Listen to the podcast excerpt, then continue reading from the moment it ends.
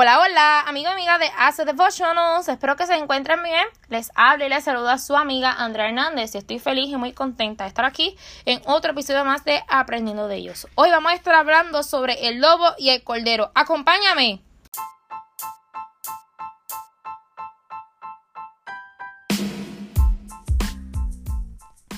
Cuenta un fabulista griego, Esopo, que el lobo y un cordero se encontraron en un río. Y allí el lobo decidió beber agua en la parte más alta del río, mientras que el cordero decidió quedarse en la parte más baja del río para beber agua. Y mientras bebían agua, el lobo quería crear un ambiente de tensión con el cordero. Así que le hace la siguiente pregunta. ¿Por qué has manchado el agua mientras yo bebía? Y el cordero le contesta, ¿estás loco? Yo, yo no. ¿Acaso tú no ves que yo estoy bebiendo agua en la parte de abajo? ¿Cómo yo puedo manchar tu agua? Así que el lobo no conseguí lo que él quería. Le dice lo siguiente. Has de saber que hace seis meses me llenaste de injurias. Y él le dijo, ¿seis meses? Si yo nací hace cinco meses, será mi padre, pero yo no fui. Y el lobo se llenó de ira porque no consiguió lo que él quería y se abalanzó encima del cordero y lo mató. El que escribió esta fábula dice, cuando los fuertes se empeñan en tener razón, pobre de los débiles.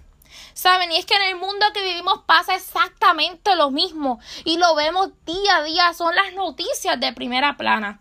El fuerte siempre abusa del débil, del inocente, de la persona genuina y sincera de corazón. El adulto es el que lleva y introduce a esos jóvenes, a esos niños al mundo de las drogas. El rico se hace rico a costa del pobre. El hombre, por tener esta enseñanza o este espíritu de que él es el que manda porque trae el dinero al hogar o porque, o porque ¿verdad? devenga más un mejor salario en el hogar o es porque trae la comida la mujer tiene que estar sometida a él. Y es lo que él diga y como él diga a la hora que él diga. Y oprime, maltrata a su familia. Por eso es que hay tantos maltratos, muertes, asesinatos, divorcios, riñas y contiendas entre padres e hijos, suicidios. ¿Saben? Enrique Shai dijo, el malo, por ser malo, no puede tolerar al bueno. Frente a él se siente reprochado y no descansará hasta que destruya o saque de su vista al inocente. Solo porque tiene en su mente que él o ella es poderoso. Y saben, así como pasó en esta historia con el Cordero, pasó en la vida real con Cristo Jesús. Es el gran Cordero de la historia la persona más inocente y noble, humilde, sincera de este mundo, de esta vida.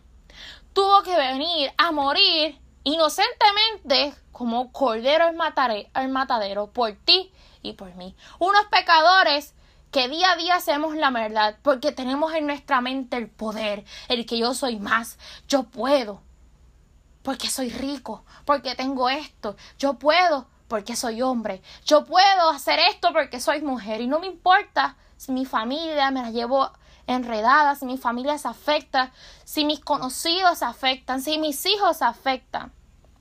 No nos importa. ¿Saben? Alguna vez, alguno o todos de nosotros, todos nosotros, en algún momento de nuestra vida, hemos sido lobos. Y yo te quiero hacer a ti una pregunta. Ahora, tú y yo, ¿será que somos lobos o somos corderos? Pregunta para reflexionar. Y cierro con el siguiente versículo que dice lo siguiente. En Mateo 22, 39 dice, y el segundo es semejante, amarás a tu prójimo como a ti mismo. Dios nos manda amar, amarnos sin ver si esa persona te desea el mal, si esa persona te trata bien, si te trata mal, si es linda, feo, si es rico, si es pobre, si es blanco, negro, moreno, no importa. Dios te manda amar a tu prójimo, amar a tu semejante, así como tú te amas. El sacrificio de Jesús como cordero en la cruz, como cordero ese es matadero, no fue en vano. Quiere darte la vida eterna, te ofrece la vida eterna. Pero si tú y yo seguimos siendo lobos, ¿sabes qué? Nunca vamos a poder alcanzar. Por eso es necesario que reflexionemos y evaluemos si somos lobos o corderos. Si somos corderos, debemos orar por todos nuestros amigos, conocidos o personas que son lobos, para que Dios transforme su vida, Dios permita que Dios entre a su vida y puedan ser transformados. Y también orar, si eres cordero, para que Dios te ayude a mantenerte siendo cordero y ser luz para las demás personas. Que el Señor te bendiga y no dejes que el poder te ciegue y te lleve a hacer cosas de las que después te arrepientas o eches a perder toda tu vida. Fue con ustedes Andrea Hernández y será hasta nuestro próximo episodio de Aprendiendo de ellos. Recuerda que estas lecciones las sacamos del libro Había una vez un solo y colecciones del mundo animal de Enrique Shaw. Será hasta la próxima. Bye bye.